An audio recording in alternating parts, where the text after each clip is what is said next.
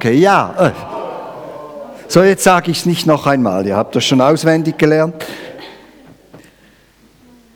Und ich musste heute Morgen denken, in einem Gottesdienst können immer wieder Überraschungen passieren. Wir hatten mal einen äh, Herrn, der neu zur Gemeinde kam und ich habe ihn da so angetroffen am Ende des Gottesdienstes und dann habe ich ihm so gefragt, was gefällt dir denn an unserer Gemeinde? Dann hat er gesagt, mir gefällt, dass man in einem Gottesdienst nie richtig weiß, was passiert. Und da hatten wir noch so wenig liturgische Elemente, wo man voraussagen konnte, jetzt geschieht das, jetzt geschieht das, jetzt geschieht das. Und heute Morgen muss ich daran denken, ich bin jetzt äh, 47 Jahre im geistlichen Dienst und 50 Jahre Christ und äh, habe heute Morgen etwas gemacht, das ich noch nie gemacht habe in all dieser Zeit. Ich habe nämlich einen Bibelvers gerappt. Und so kann in einem Gottesdienst immer wieder mal so was Neues geschehen. Ja, wenn wir die Bibel lesen, dann stoßen wir immer wieder auf Bilder. Es ist nämlich interessant, dass Jesus sehr oft in Bildern zu den Menschen gesprochen hat. Denken wir an die Gleichnisse. Es gibt eine ganze Reihe von Gleichnissen. Und da hat Jesus Bilder genommen aus der damaligen Zeit, eben einen Sohn, der davonläuft oder eine Frau, die an ihrem Hochzeitsschmuck äh, eine Münze verliert und so weiter. Und hat an diesen Dingen den Menschen geistliche Wahrheiten gelehrt.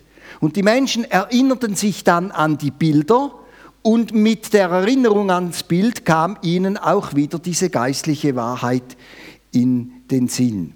Wir kommunizieren heute auch viel mit Bildern. Ich habe das Gefühl, viel mehr als noch vor ein paar Jahrzehnten. Also wenn ich da manchmal mich bemühe, mit meinem Smartphone eine Message, ah, schon wieder Neudeutsch, ähm, eine Botschaft jemandem zu schreiben und dann kriege ich einfach so ein Emoji zurück oder irgend so ein lachendes Gesicht oder ein tränendes Gesicht oder einfach nur so ein Okay-Zeichen, dann äh, werde ich mir bewusst, dass wir heute viel mehr mit Bildern kommunizieren, als wir das vor ein paar Jahrzehnten gemacht haben. Geblieben sind natürlich auch die verschiedenen bildhaften Redewendungen, die wir brauchen. Also wir sagen manchmal, das ist nicht gerade das Gelbe vom Ei und meinen, das war nicht wahnsinnig gut, es geht wahrscheinlich noch besser.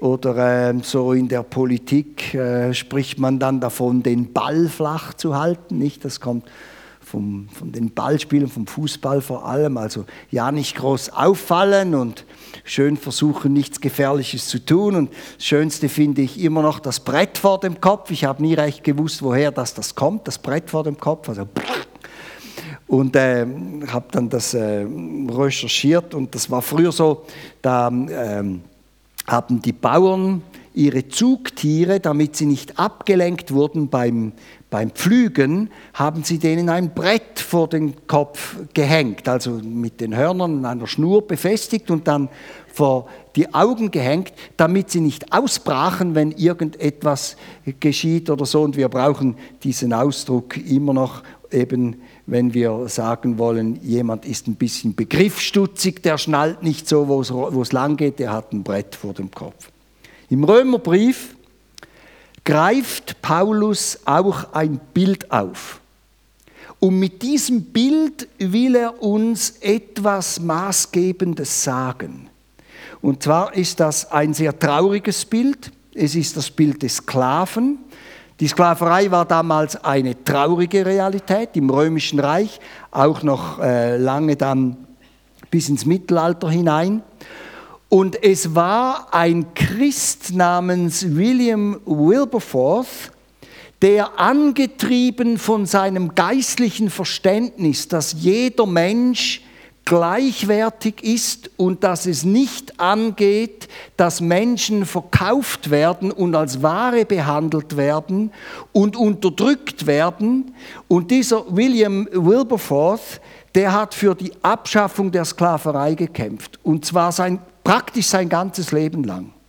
Er war ein äh, junger englischer Parlamentarier hat 18 Jahre im Parlament für die Abschaffung der Sklaverei gekämpft.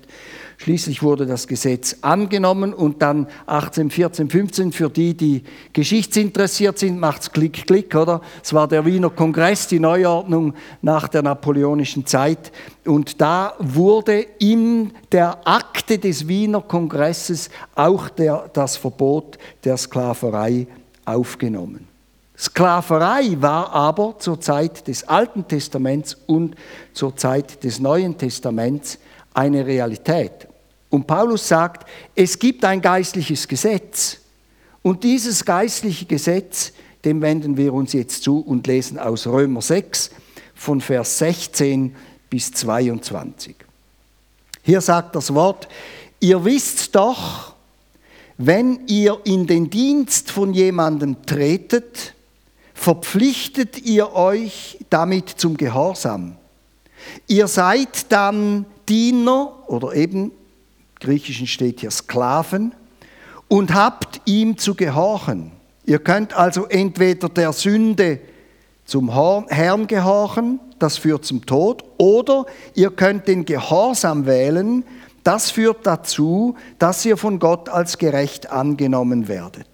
Dank sei Gott, denn früher wart ihr Diener oder eben Sklaven der Sünde, jetzt gehorcht ihr von ganzem Herzen der Lehre, auf die ihr verpflichtet worden seid.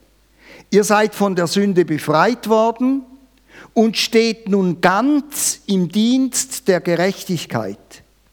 Denn wie ihr euch früher der Unreinheit und der Gesetzlosigkeit als Sklaven zur Verfügung gestellt habt, so stellt euch jetzt der Gerechtigkeit zur Heiligkeit zur Verfügung. Solange ihr Sklaven der Sünde wart, wart ihr nicht an die Gerechtigkeit gebunden. Was war das Ergebnis? Nur Dinge, über die ihr euch heute schämt. Denn am Ende brachten sie euch den Tod. Jetzt aber seid ihr von der Sünde befreit und Sklaven Gottes geworden.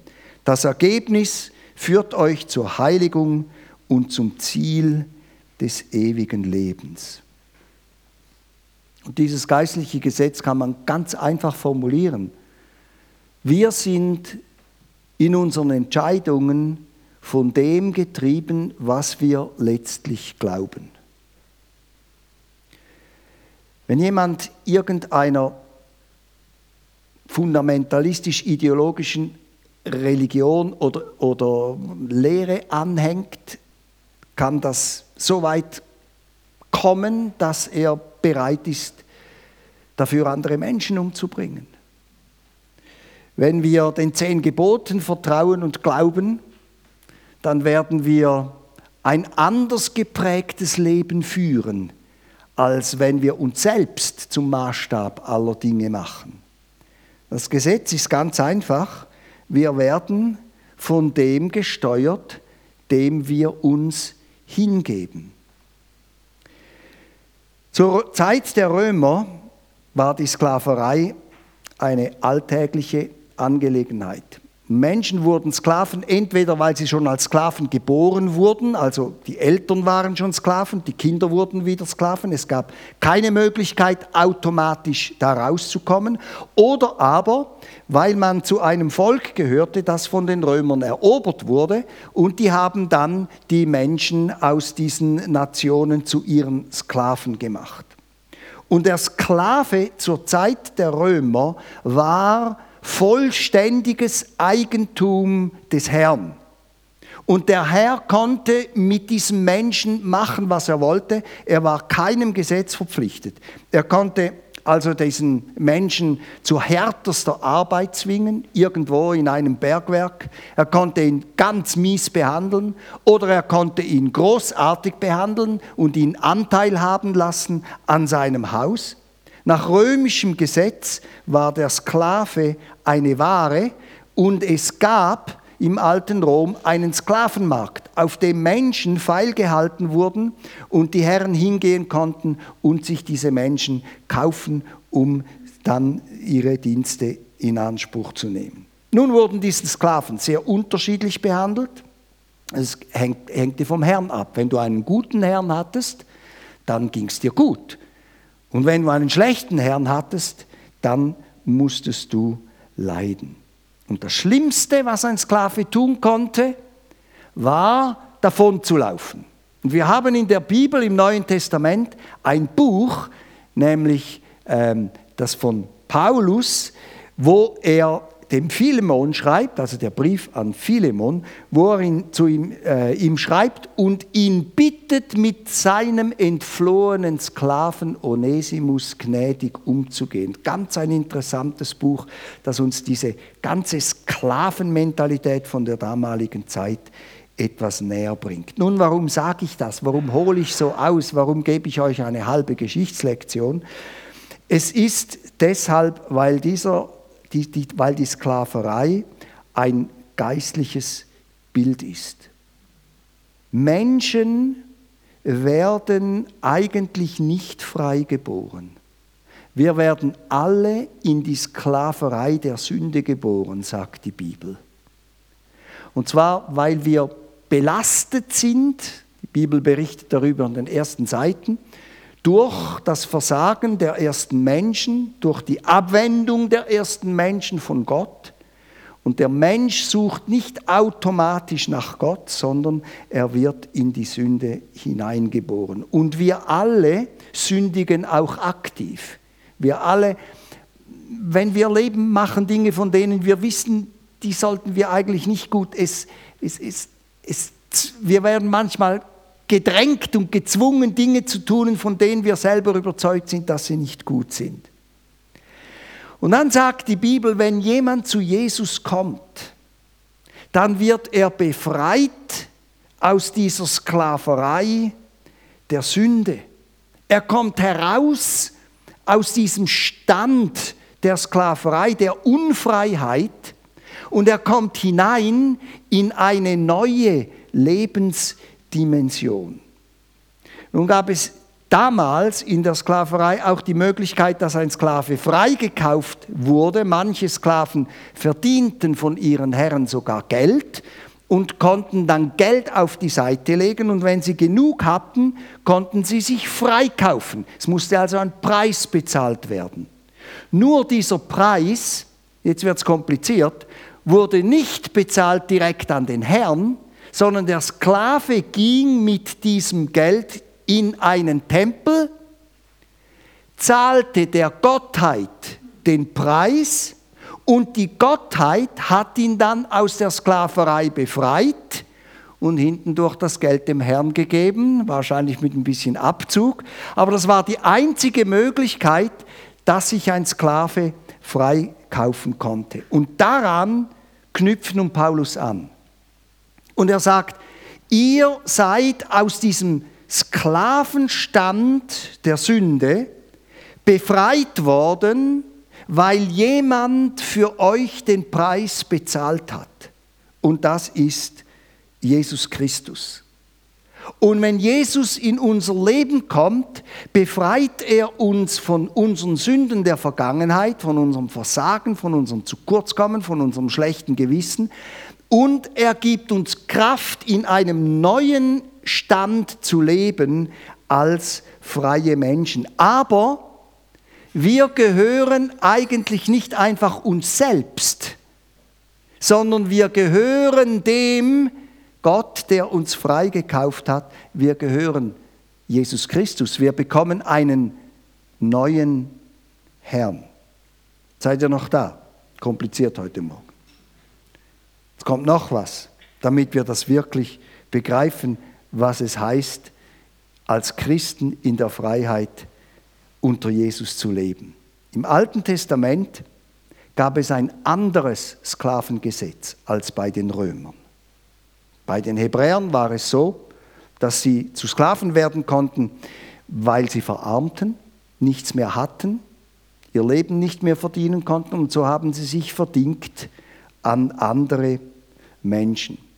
Und diese Herren waren per alttestamentlichen Gesetz verpflichtet, ihre Sklaven gut und anständig zu behandeln und sie waren verpflichtet, im siebten Jahr diese Sklaven wieder freizulassen. Wenn aber einer dieser Sklaven, der jetzt hätte frei werden können, gesagt hat, mir gefällt's bei dem Herrn. Ich bin gerne so ein Angestellter von einem so guten Herrn, der so gut zu mir schaut. Dann gab es ein Gesetz und er konnte sich für immer diesem Herrn verpflichten. Und dazu musste er an die Haustüre gehen, da gibt an der Türe hat es also Gewänd, also links und rechts so Pfosten, Türpfosten, musste an diesen Türpfosten gehen und der Herr hat ihm dann mit einer Ahle durch das Ohrläppchen gestochen und ihn quasi für ein paar Sekunden an diesen Tür geklemmt oder genagelt oder gepinnt oder wie man sagt, um auszudrücken, du gehörst jetzt für immer zu meiner Familie, zu meinem Haus und stehst unter meiner Herrschaft. Und Freunde, das ist die ganz große geistliche Wahrheit, wenn wir zu Jesus kommen. Wir werden frei von der Sklaverei der Sünde, aber wir müssen nicht Jesus nachfolgen. Wir entscheiden uns freiwillig, weil er ein so guter Herr ist und sagen, diesem Herrn möchte ich dienen, mit ihm möchte ich leben. Ich könnte auch ohne, aber ich will mit ihm leben. Ich könnte mich gegen seine Gesetze wenden. Ich will aber nicht. Ich möchte mit ihm durchs Leben gehen. Und diese großartige Freiheit ist eine gewaltige Tatsache im geistlichen Bereich. Niemand wird gezwungen, mit Jesus zu leben. Wir alle haben die Möglichkeit zu wählen, ob wir zu ihm gehören wollen oder ob wir nicht zu ihm gehören wollen. Ob wir mit ihm leben wollen oder ob wir nicht mehr mit ihm leben wollen. Wir werden nicht gezwungen. Wir können ständig diese Entscheidung wieder treffen und sagen, er ist ein guter Herr. Ich gehe zum Türpfosten. Ich sage, ja, da gehöre ich hin. Ja, mit ihm möchte ich leben, weil er ein guter, ein großartiger Herr ist. Und der Schlüssel im Leben eines Sklaven, wir haben das gelesen, ist Gehorsam. Gott aber sei Dank, dass ihr Sklaven der Sünde gewesen seid, haben wir gelesen. Jetzt aber von Herzen gehorsam geworden seid gegenüber der Lehre eures neuen Herrn. Wir können aus freien Stücken und aus Liebe im Gehorsam zu unserem Herrn leben. Und dieser Gehorsam, ich weiß, das ist ein altmodisches Wort. Das hört man heute nicht mehr so gern. Da denken viele von euch, ja, ja, ja, im Militär mussten wir gehorsam sein, da ging es nicht anders. Aber es ist etwas ganz Entscheidendes, diese Herzenshaltung der Hingabe an ihn. Die Bibel sagt, Gehorsam ist besser als Opfer. Manchmal ist es viel einfacher, 1000 Franken zu spenden, als einem geistlichen Gesetz Folge zu leisten oder jemandem zu vergeben oder nicht zu verbittern. Jesus lebte uns diesen Gehorsam vor. Er hat sich freiwillig entschieden, auf diese Welt zu kommen, um mit seinem sündlosen Leben den Preis für die Sünde am Kreuz zu bezahlen. Er hätte anders können. Er wollte nicht. In seiner schwersten Stunde, als er wusste, jetzt geht's ans Kreuz. Jetzt werde ich für die Menschen mein Leben hingeben. Bittet er noch einmal seinen Vater im Himmel, wenn es nicht anders geht, Herr, lass doch diesen Kelch an mir vorbeigehen, aber wenn es nicht anders geht, dann werde ich den Weg gehen. Und er geht seinen Weg und stirbt und gibt sein Leben für uns Menschen hin. Er ist freiwillig gehorsam. Er ist gehorsam aus Liebe. Er hat die Liebe zu uns Menschen höher gestellt als seine eigenen Vorteile, als seine eigenen Möglichkeiten, die er hatte, weil er die Menschen liebt. Und er war gehorsam bis zum Tod. Freunde, wenn wir mit Jesus leben, dann leben wir als Menschen, die sich freiwillig entschieden haben, unter seiner Herrschaft zu leben und ihm, ich brauche das Wort jetzt wieder, zu gehorchen. Es gelingt uns nicht immer gleich gut, aber unsere Herzensausrichtung ist die, dass wir sagen, wir wollen mit ihm leben. Wenn es uns gelingt, haben wir große Freude. Wenn es uns nicht gelingt, sind wir traurig, aber wir können jederzeit wieder zurückkommen zum Herrn und sagen, ich brauche eine zweite Chance, ich brauche eine dritte Chance. Ich will für dich leben. Und es ist ein ganz eigenartiges Paradox. Sklaven aus Liebe. Ein Sklave, der ist nicht aus Begeisterung Sklave zu sein Sklave geworden, sondern der wurde wegen seines Schicksals in diesen Stand hineinversetzt.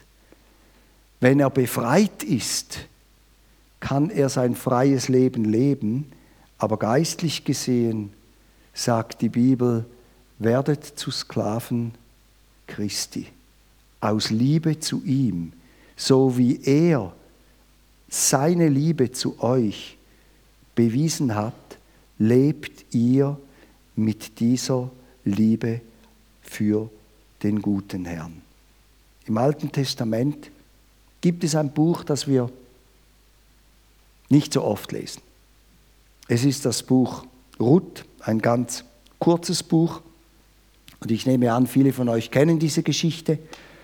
Es geht dort um eine jüdische Witwe, ihr Name ist Naomi und sie hat zwei Schwiegertöchter und sie lebt in einem fremden Land, im Land äh, Moab. Und ihr Mann natürlich ist eine Witwe, ist gestorben schon länger und sie entscheidet sich zurückzugehen nach Israel, in ihr Heimatland. Und ihre beiden Schwiegertöchter begleiten sie. Und da kommen sie immer näher an die Grenze und Noemi sagt, du, ihr habt euer eigenes Leben, also ihr müsst nicht mit mir zurück nach Israel kommen, ihr, ihr sollt die Möglichkeit haben, eure eigenen Träume zu leben. Und sie, die Bibel sagt dort, insistiert, dass diese beiden Schwiegertöchter nicht mit ihr nach Israel kommen, sondern in ihrem angestammten Land bleiben. Eine von ihnen lässt sich überzeugen und geht zurück und die andere sagt nun diesen bemerkenswerten Satz, eben das ist die Ruth, wohin du gehst, dorthin gehe ich auch, wo du bleibst, da bleibe ich auch. Dein Volk ist mein Volk und dein Gott ist mein Gott. Es gibt, glaube ich, keine schönere Illustration zu dem, was es bedeutet, unter der Herrschaft von Jesus Christus freiwillig zu leben, als diese großartigen Worte von Ruth. Der Christ sagt nämlich auch, da wo du hingehst, will ich auch hingehen. Da wo du bleibst, Herr, will ich auch bleiben.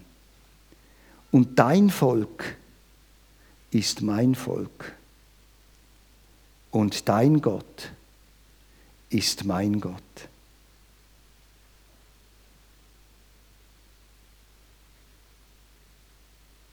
Die Gemeinde ist mein Volk. Nicht nur die Gemeinde hier in Bargen, die Gemeinde weltweit gesehen, ist mein Volk, zu dem Jesus mich hinzugetan hat. Da, wo Jesus ist, möchte ich auch sein. Da, wo er hingeht, möchte ich auch hingehen. Da, wo er seine Gegenwart schenkt, möchte ich auch Anteil haben. Ich glaube, dass diese einfache Wahrheit entscheidend dazu beiträgt, dass wir in unserem Leben ausgerichtet auf Jesus Christus Moment für Moment leben und uns bewusst sind, wir könnten anders, aber wir wollen nicht anders. Es gab eine Zeit, da haben einige Christen so Armbändchen getragen, WWJD. Wisst ihr noch, was das heißt? What would Jesus do, oder? Und das ist der schönste Ausdruck dieses Lebens als freiwilliger Sklave unter der Herrschaft Christi. Sich immer wieder fragen, was würde Jesus tun? Manchmal haben wir schnell eine Antwort drauf und manchmal brauchen wir etwas länger. Und manchmal sind wir auch nicht so ganz sicher, weil es Fragen gibt, in denen Jesus uns auch sagt, das kannst du entscheiden, ob du jetzt da wohnen willst oder dort. Einer hat mal gesagt, ob du die rote Krawatte kaufen willst oder die weiße. Heute kauft man ja keine Krawatten mehr, nicht wahr? Ist diese Frage nicht mehr wichtig. Aber was würde Jesus tun? Können wir mit diesem Gedanken auch ins Abendmahl hineingehen? Und ich möchte kurz beten. Herr Jesus, wir möchten heute Morgen neu festmachen, dass wir nicht uns selbst gehören, sondern dir. Und wir bitten dich, dass du uns Gnade gibst, immer wieder neu für dich zu leben. Es ist uns bewusst, dass wir darin nicht perfekt sind, aber du hast uns deinen Heiligen Geist versprochen, den du uns sendest und der uns leitet und führt und anstößt, immer wieder nach deinen Wegen zu fragen und diese Wege zu gehen. Hilf uns, deine Wege zu verstehen, sei es als Einzelne, sei es als Gemeinde, sei es als Familie, sei es als Freunde. Ich danke dir, dass wir diese Möglichkeit haben und wir sind so froh, dass wir in diesem Leben abhängig von dir leben können, in einem Leben, das nicht sklavenmäßig läuft, sondern geprägt ist von Güte und Liebe und Freude eines großartigen und guten Herrn, dem wir dienen dürfen. Wir danken dir dafür. Amen.